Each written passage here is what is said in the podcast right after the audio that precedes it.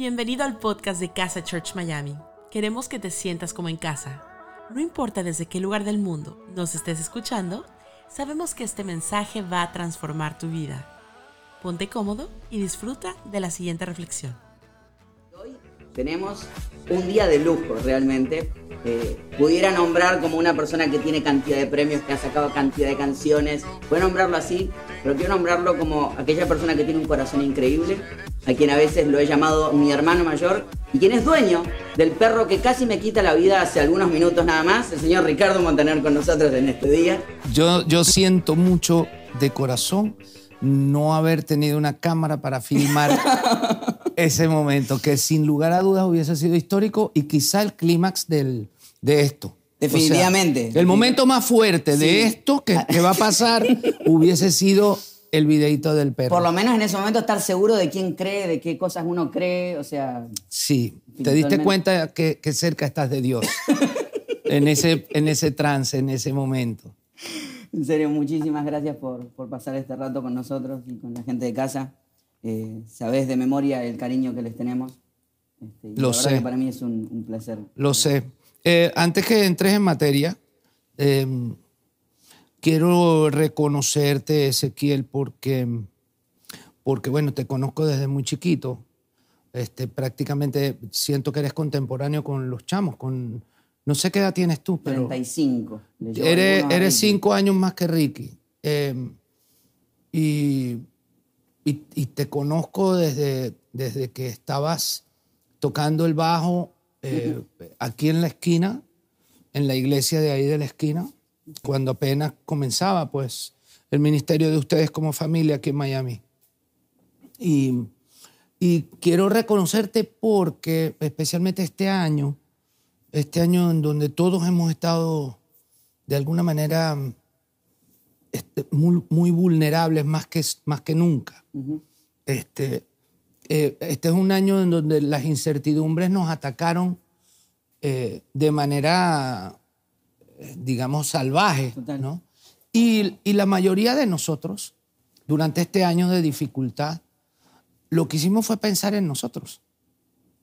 Entonces, lo que quería reconocerte es que a pesar de todo, de las dificultades que como persona puedes haber vivido, como todos nosotros, a pesar de eso, dijiste y decidiste priorizar tu ministerio y entregarte a, a- a- a la gente tuya, a la gente que, que pastoreas, a, esta iglesia que hoy nos ve de manera virtual, este, y no descuidaste jamás esa parte. Entonces, la verdad que, que yo no sé si eres consciente de, de- de ese abrazo que significa tener a tu pastor cerca, que te pueda, que puedas hablar con él, que te pueda decir o que, o que no dejes de estar cada miércoles o cada domingo. Este, yo te felicito, a ti, a Marcela, porque, porque sin lugar a dudas en este año en donde nosotros ya vivíamos en incertidumbre, lo que pasa es que no estábamos enterados. No habíamos yo Claro, no. toda la incertidumbre. Porque, exacto, no tenemos certeza de nada nunca. Cierto. Pero estamos tan acostumbrados Ajá. A vivir con eso que no, ya, ni lo llamábamos incertidumbre. Claro, viene una amenaza como esta Y todas las incertidumbres te atacan. Y tú priorizaste la iglesia y eso te lo quería decir. Bueno, gracias. Eh, ¿Cómo se siente cuando un amigo viene y te dice, no, es, es lindo, es lindo. Para un argentino es peligroso. Pero feliz y, y- y he visto en, no solamente en la iglesia, sino en ustedes, eh, esa- esas ganas de creativizar y de abrir. Y, y yo les debo mucho, tanto a ti como a Marlen, el, el dar espacio a, a mis sueños y a decir, siempre lo he visto como decir, dale, probá, intentá. Sí. Eh, da pasos de fe. Y este año lleno de, de, de- de no saber qué va a pasar es el año que escogí para dar esos pasos de fe trascendentales que nunca me imaginé. Este, me independicé como, como artista, abrí mi propia compañía de discos. Siento que, que cada cosa que he hecho, Dios me ha dado la certeza de que dale, dale, dale, que yo voy a ir acompañándote. Y esos pasos que tú hablas, de atreverte a hacer cosas y de apostar. Este, eso es lo que tratamos muchas veces de, de compartirle a la gente y que se entere la gente que muchas veces te quedas con el, con el sueño postergado, hasta tanto que lo postergas hasta que es demasiado tarde. Claro. Y cuando ya llega un momento en que no, no tienes edad para ese sueño, te tienes que buscar otro, porque ya la edad para ese Ya sueño pasó. ya pasó. Hmm. Sí. Ahora, se dio mucho, se da en, en el área de lo, que, de lo que me contabas hace un rato, de que estás a punto de sacar un álbum increíble con, con toda, pero se dio en tu vida y se dio también en la vida de los chicos también. O sea, Sí, todos escribimos álbumes, todos grabamos, este, todos produjimos nuestras cosas. Mao y Ricky ya salieron con su álbum, Camilo sale ahora, en- entrando el año, empezando el año. Eva Luna sale empezando el año su primer single de su segundo álbum. Y yo arranco con mi primer sencillo el 24, del cual no vamos a hablar ahora, el No, 23 de, de diciembre, y, y el álbum en abril. Y esto fue una- un, un año de mucha, de muy fructífero en ese sentido. ¿por qué crees que fue un año de, de creativizar ese punto? Porque está, lo que me contabas, de lo que no vamos a hablar, este, pero también lo que sacaron eh, tanto los chicos como Mau como Ricky, o sea, fueron cosas de salir de las estructuras normales Sí. Y atreverse a, a buscar esos sueños. ¿Por qué, ¿Por qué crees que fue para ese lado? Por, eh, yo creo que este año teníamos dos posibilidades. O achantarnos en el drama de seguir las noticias y de, y de, y de pura calamidad, que es lo que te llega por todos lados, o lo utilizábamos para que Dios nos hablara y nos, y nos metiera inspiración y, y hacer lo que nosotros sabemos hacer, que es escribir canciones, que es lo que hacemos desde que nacimos. Entonces, entonces eh, creo que fue un año ideal, no hubo distracción de, de ir a viajes de promoción, Claro, es. aprendimos que la promoción se puede hacer ya estando en casa, que a través del Zoom y de todo esto puedes hacer promos sin moverte de casa y estar hablando con Madrid y estás en Miami y no, y no te tienes que meter 10 horas de vuelo para eso. Y entonces, al tener tiempo de sobra, te das cuenta que o el tiempo de sobra lo gastas en algo productivo Claro. o el tiempo de sobra lo gastas en nada. Lo inviertes o lo gastas, digamos. Escogimos lo mejor. Qué lindo. Qué belleza. Y nuestra idea hoy era un poco tratar de hacer la enseñanza o la prédica juntos. Eh, traté de convencerte de lo que, que lo prehabláramos que me- y dijimos, me dijiste no, No, que nos salga acá, sí, que, que- que veamos hasta dónde nos lleva Dios en la conversación. Y algo que a mí me apasiona, y es que vos tenés una manera de ver a Dios tan abierta, tan relajada, que personalmente a mí me ha hecho también, y a tanta gente le ha hecho también, que a mí me encanta traer cosas como lo que vamos a hablar hoy y escuchar qué va pasando en, en la conversación. Y estamos en la serie de Navidad, estamos hablando de Navidad en diciembre, nos toca hablar de eso, son Sí. las cosas que toca hablar. casualidad eso. Sí, sí. Quise hablar de la muerte de Jesús, pero no me dejaron en la- iglesia, no me dieron la oportunidad. Entonces, le habla, la serie se llama Vida a color. Entonces, la idea es cómo Jesús coloreó y cambió la vida de tantas personas en un solo momento y los, les rompió sus monotonías, ¿no? Y la- el pasaje que quería leerte, que quería que conversáramos, es cuando viene el anunciamiento a los pastores Ok, y que lo veamos juntos. a ver. Está en el libro de Lucas, capítulo 2, versículos 8 al 20, pero tal vez freno antes para ir cortando. Dice, ¿Y ¿Se puede frenar? sí, cuando quieras. Ok. En esa misma región había unos pastores que pasaban la noche en el campo, turnándose para cuidar sus rebaños.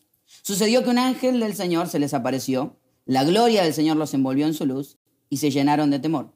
Pero el ángel les dijo, no tengan miedo, miren que les traigo buenas noticias, que serán motivo de mucha alegría para todo el pueblo. Hoy les ha nacido en la ciudad de David un Salvador, que es Cristo el Señor.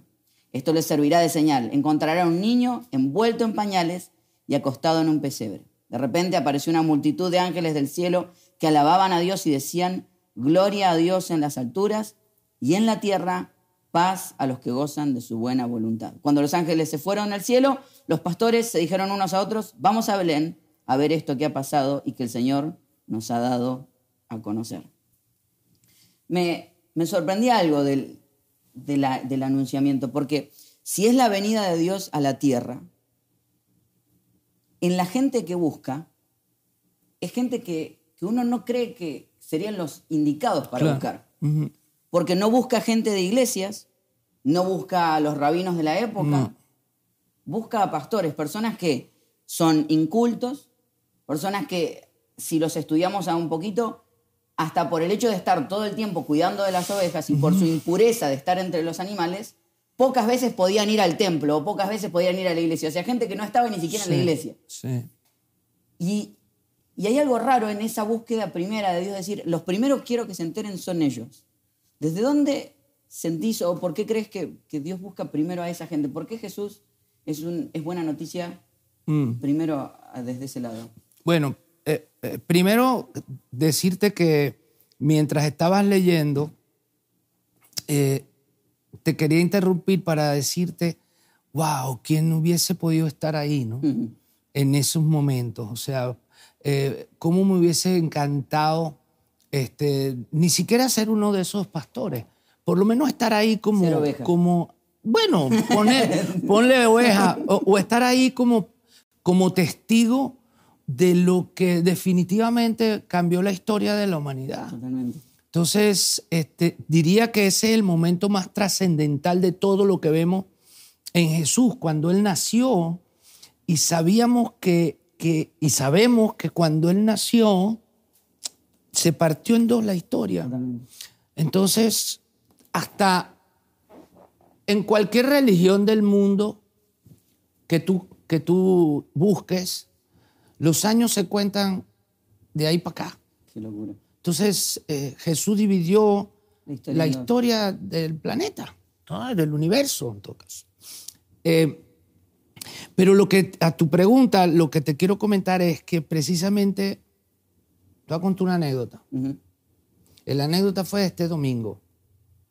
Eh, el domingo a las 8 de la mañana yo tenía una cita, que era en una panadería, en donde venden los que yo creo que son los mejores croissants de Miami. Yo el día anterior Podemos debatirlo. reservé, reservé los croissants para llegar en punto de las 8 de la mañana a esa panadería, que abren la puerta y me entregaran mi cajita de croissant recién salido del horno.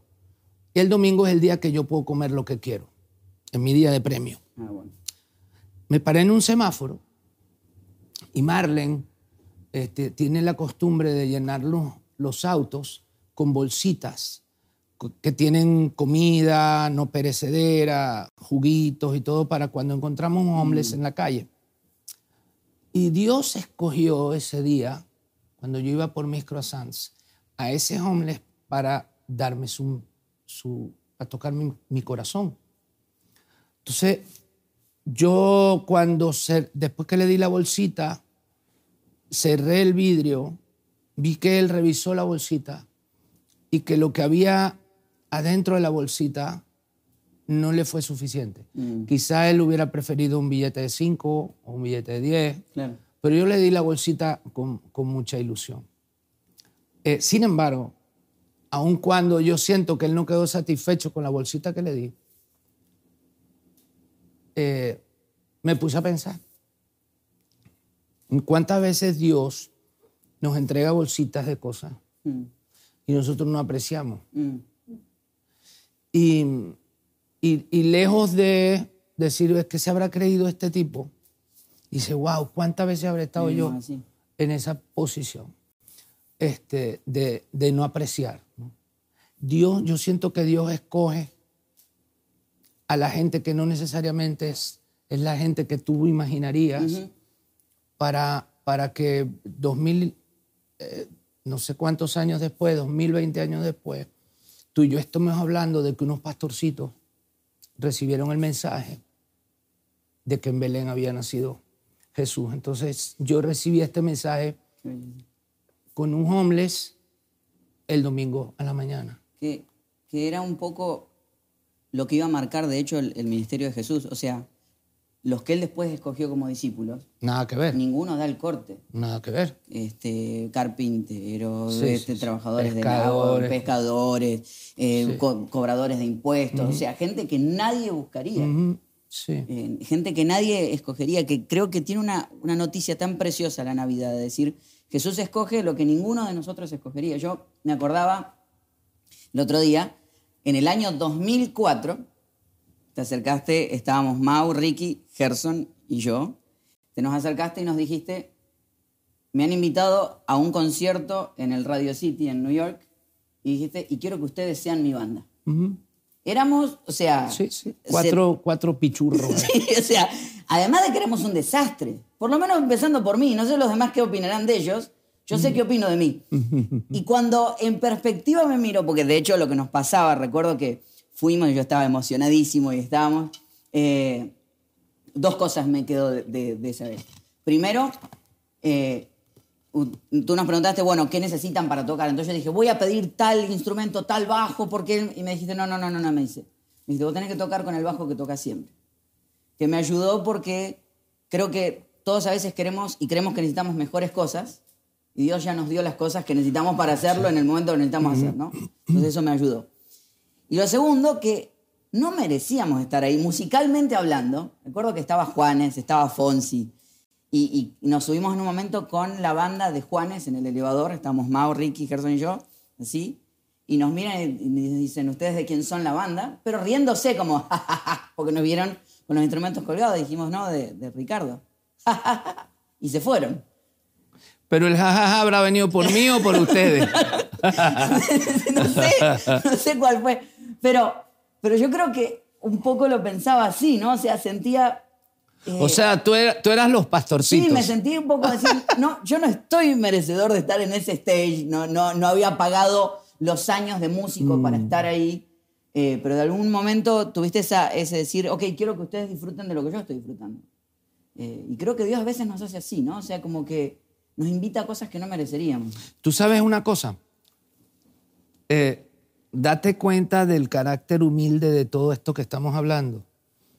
Que precisamente al rey, ¿no? De reyes, Dios lo trae al mundo en un pobre pesebre de Belén.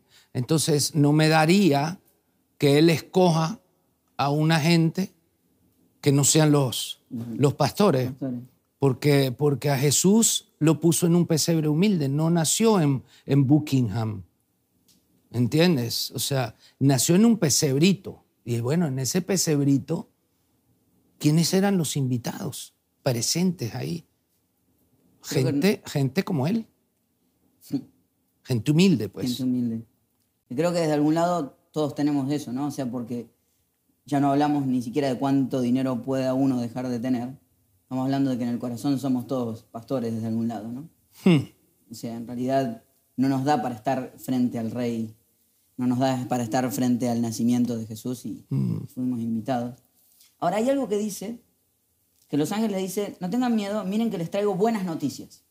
Y el nacimiento de Jesús tiene que ser buenas noticias, pero a veces no suena como buenas noticias. ¿Viste? Cuando te las cuentan y te las cuentan de una manera, o cuando te hablan de Jesús, no suenan como buenas noticias.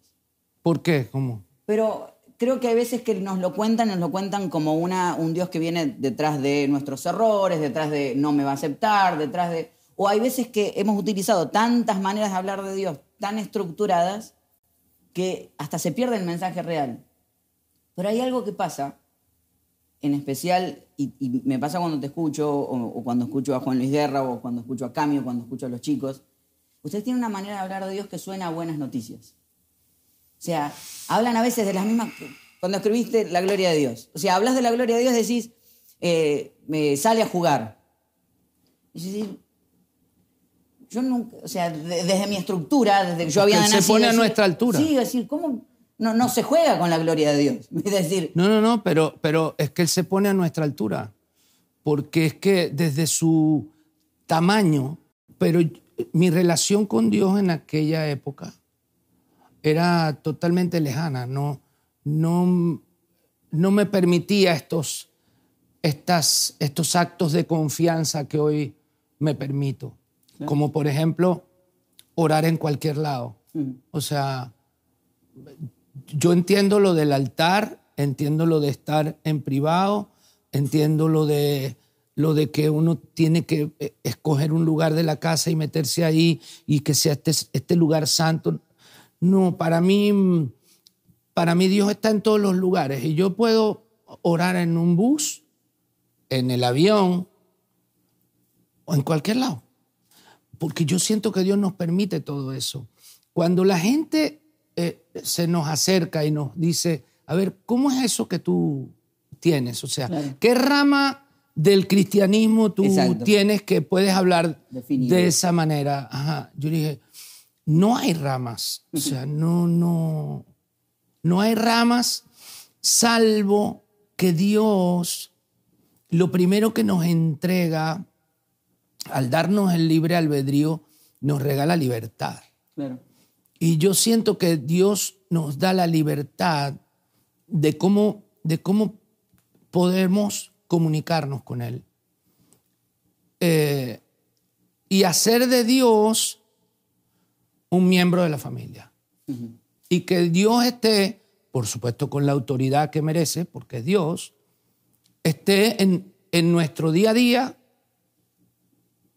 en nuestro hablar constante, pero más que en todo eso, en nuestro vivir. Que no haya necesidad de entrar en contacto con el Espíritu exclusivamente a las 8 de la mañana todos los días. No, Dios vive aquí con nosotros. Y está en la mesa, pero también está en mi despacho cuando me siento a escribir o, o está en la ducha cuando me voy a bañar. O sea, y entonces esa, esa manera tan, tan descomprimida Total. es lo que hace que hablemos, hablemos de Dios con, con, con respeto y con confianza al mismo tiempo. Qué belleza. Porque nace al final de una experiencia, ¿no? Total. Nace de- del. Tuve una relación, tuve una. Nos gusta a veces decir, de- no es la idea de una religión, no es la idea de, un- de una serie de reglas. De hecho, sí creo que si Jesús se enterara que armamos una religión alrededor de él, se volvería loco. Sí, totalmente. Porque- bueno, pero es que somos eso nosotros. Nosotros los seres humanos vivimos armando religiones alrededor de Él. Y nunca nos dijo eso. No. Él jamás nos dijo eso. Él, él siempre nos dijo que creyéramos en Él y que nuestra comunicación fuera directa. Entonces yo no necesito intermediario. Entonces Eva Luna sabe que puede hablar con Dios a la misma hora que yo. Y que Dios va a escuchar en estéreo. espacio para mí. Sí. Dios, para nosotros, hoy en día, aplicándolo a las nuevas, a las nuevas cosas, Dios tiene un Zoom. ¿Verdad? Ajá. Y hablamos con él vía Zoom. Él está perfectamente sen- sentado ahí y están todas las camaritas de todas las computadoras de la humanidad entera pidiéndole cada uno una cosa. Y nos oye a todos Qué belleza. al mismo tiempo. que, que creo que tiene, hablaba una vez con alguien y le- me decía, me cuesta relacionarme con Dios. Y me dice, yo le pido, le pido y, y digo, ¿y después qué haces? No, es- espero a ver qué responde y, y me voy. Le digo, bueno, creo que hay un problema. Eh, un pastor que me encanta, se llama Rich Wilkerson, y él dice que, eh, dice, Dios no es una piñata y, y la oración no es un palo. No, me debe decir, no es que lo agarramos... Con-. Este, porque creo que tiene un espacio el, el poder hablar con Dios y el poder generar mi propia relación y mi propia conversación a mi manera de hablarlo, con mis propias palabras. De hecho, ¿sabes qué es lo que me sorprendía? Los ángeles nunca le dijeron a los pastores que lo vayan a ver a Jesús. O sea, si te das cuenta, yo siempre pensaba, dice, hoy les ha nacido en la ciudad un Salvador, que es Cristo Jesús, esta les servirá de señal, encontrarán a un niño envuelto en pañales y acostado en pesebre. Le dijo cuál es la señal como para saber, Pero más este es. nada. Pero no le dijeron que, no le dijo que fueran. No, ni le dijo en qué calle quedaba. No. Y, y después dice, cuando los ángeles se fueron, ellos dijeron, vamos a Belén a ver esto que ha pasado y que el Señor nos ha dado a conocer. O sea, como decir, está muy buena la experiencia que tuvieron los ángeles, pero yo quiero tener mi propia experiencia. Quiero hacer mi propia historia con él. Sí, Dios te permite eso. Que cada quien de nosotros tengamos nuestra forma y nuestra propia relación en exclusiva con Él. Y es de las cosas que más amo yo de, de, de mi relación con Dios. Que yo sé que, que Él no se relaciona conmigo igual que con Marlene. Mm. Aunque, aunque puedo pensar que Marlene mereciera más su cariño y su predilección, porque, porque conozco pocas personas como ella. Pero, pero también sé que Dios me ama a mí como soy, pues. Y y que acepta mis, mis defectos y acepta inclusive mis aburridas oraciones y las ve como si fueran lo más original del mundo, ¿no? Eh, yo pienso además que, que Dios, yo cuando voy a cantar, yo le pido a Dios que predique a, a través de mí, o sea, que, que hable de Él a través de mí, con lo que sea, aunque sea cantando tan enamorados. O sea, eh, y tú sabes que yo, de las cosas que más amo de mi ministerio, que quizás no están como el tuyo, que están ahí, eh, lo que yo más amo es que, es que de alguna manera planto la semilla sin saber qué va a pasar después. Entonces la dejo caer ahí. Puede ser que alguna germine, ¿entiendes? Y ahí le doy, le doy un poco de rienda a, a mi imaginación y me imagino que, que más de uno al llegar a casa cae de rodillas, ¿no? Y acepta a Cristo como su, su verdadero Salvador. Y empieza su, su propio camino, ¿no? Su propia historia. Así es. Su propio dibujo de cómo va a ser esa relación. Mm. Que a veces que queremos meternos tantos en el medio, de, eh, yo creo que si algo que nos, nos regaló la, la pandemia fue el darnos cuenta de que todos somos responsables de nuestro propio crecimiento con Dios. Total. Y bueno, como ya no estoy obligado a que los domingos a tal hora tengo que ir a la iglesia, eh, ya no tengo a nadie persiguiéndome. O sea, si no busco yo de Dios en mi propia casa y hago mi propia historia con Él, y Así no, es. no la heredo de nadie, sino que lo hago mío, no, no, no va a ningún lado. Así es. Así es. Creo que hay algo precioso. Y cuando decís que es un ministerio distinto, yo así lo creo. Pero creo que, creo que todo es tan espiritual. Creo que hay un espacio tan espectacular desde que todos cumplamos el rol que fuimos llamados a cumplir. Y por algo me encanta que de eso se trata. La gente que uno cree que Dios hubiese buscado primero para decir, te quiero anunciar porque quiero que ustedes lleven el mensaje, no fue a los religiosos, no fue a los lugares, fue directamente a los que estaban por fuera. Sí. Le dijo, ahora quiero que ustedes sean Mm, sí. los que lleven el mensaje, porque tal vez lo van a llevar a un mucho más puro. Pero, pero fíjate tú qué, qué estrategia. Es una estrategia de marketing espectacular. Porque precisamente escogió a los menos indicados, tal vez. Totalmente. Y eso es lo, lo mejor de todo el cuento. Lo más lindo de todo es que, es que se fijara en ellos, ¿sabes? Qué belleza. Eh, yo te agradezco por, por traernos eso, por, por regalarnos esa, esa manera tuya tan particular de ver a Dios. A mí personalmente me ha hecho mucho bien desde siempre. Eh, tu misma familia lo vive eh, y la gente que está alrededor tuyo, Dios te usa para sanar a veces los conceptos, las malas publicidades que ha recibido. Y, y gracias porque ustedes son buena publicidad para Él. Este, Dios- buena publicidad. Jesús no necesita publicistas porque él, él es demasiado grande. Pero tú sabes que yo quería, antes de irme, eh, tocar el corazón de la gente que está del otro lado de alguna manera. Yo no sé cuánta gente eh, no creyente o que no haya entregado aún su corazón nos esté viendo, no lo sé. Este, pero mm, mi llamado de fe es más un, un llamado de renovación de fe. Mm, eh, el camino de la fe es muy jorobado, muy complicado. Y este ha sido un año complicado. Yo escribí hoy que este año ha sido un año doloroso, de pérdidas fundamentales en nuestra vida. Nuestra familia ha estado cerca de, de, de gente que se nos ha ido, inclusive hace dos días desde familia de sangre hasta amigos que se han ido por todo esto. Y, y la fe en casos así titubea. Claro.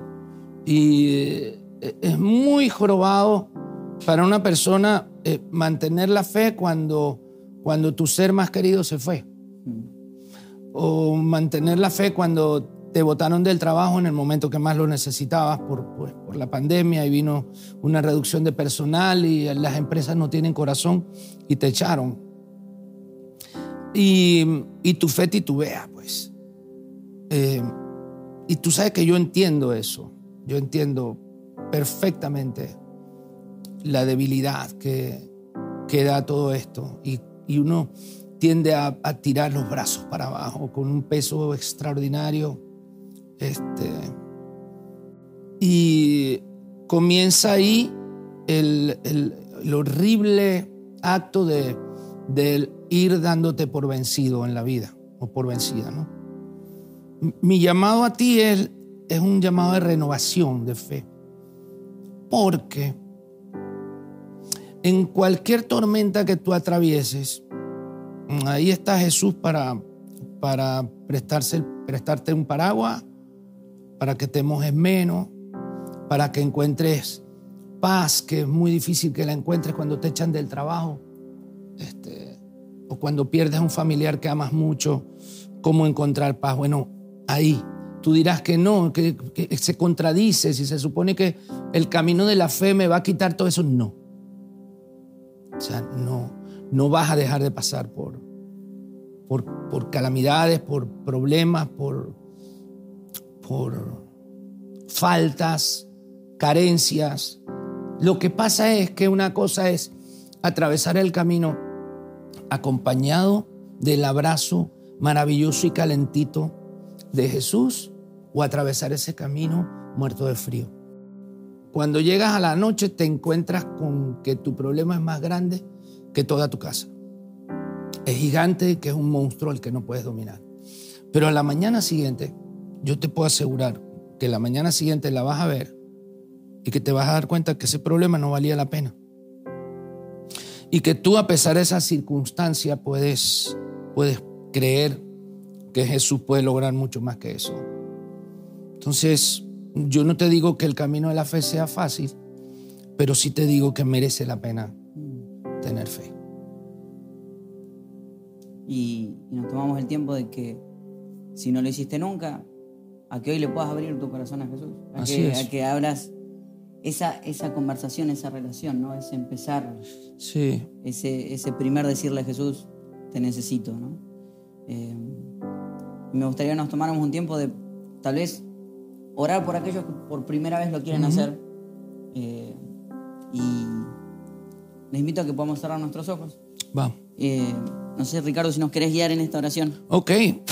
Eh, Señor, eh, yo te pido ahora especialmente eh, por todos aquellos que están del otro lado de la pantalla.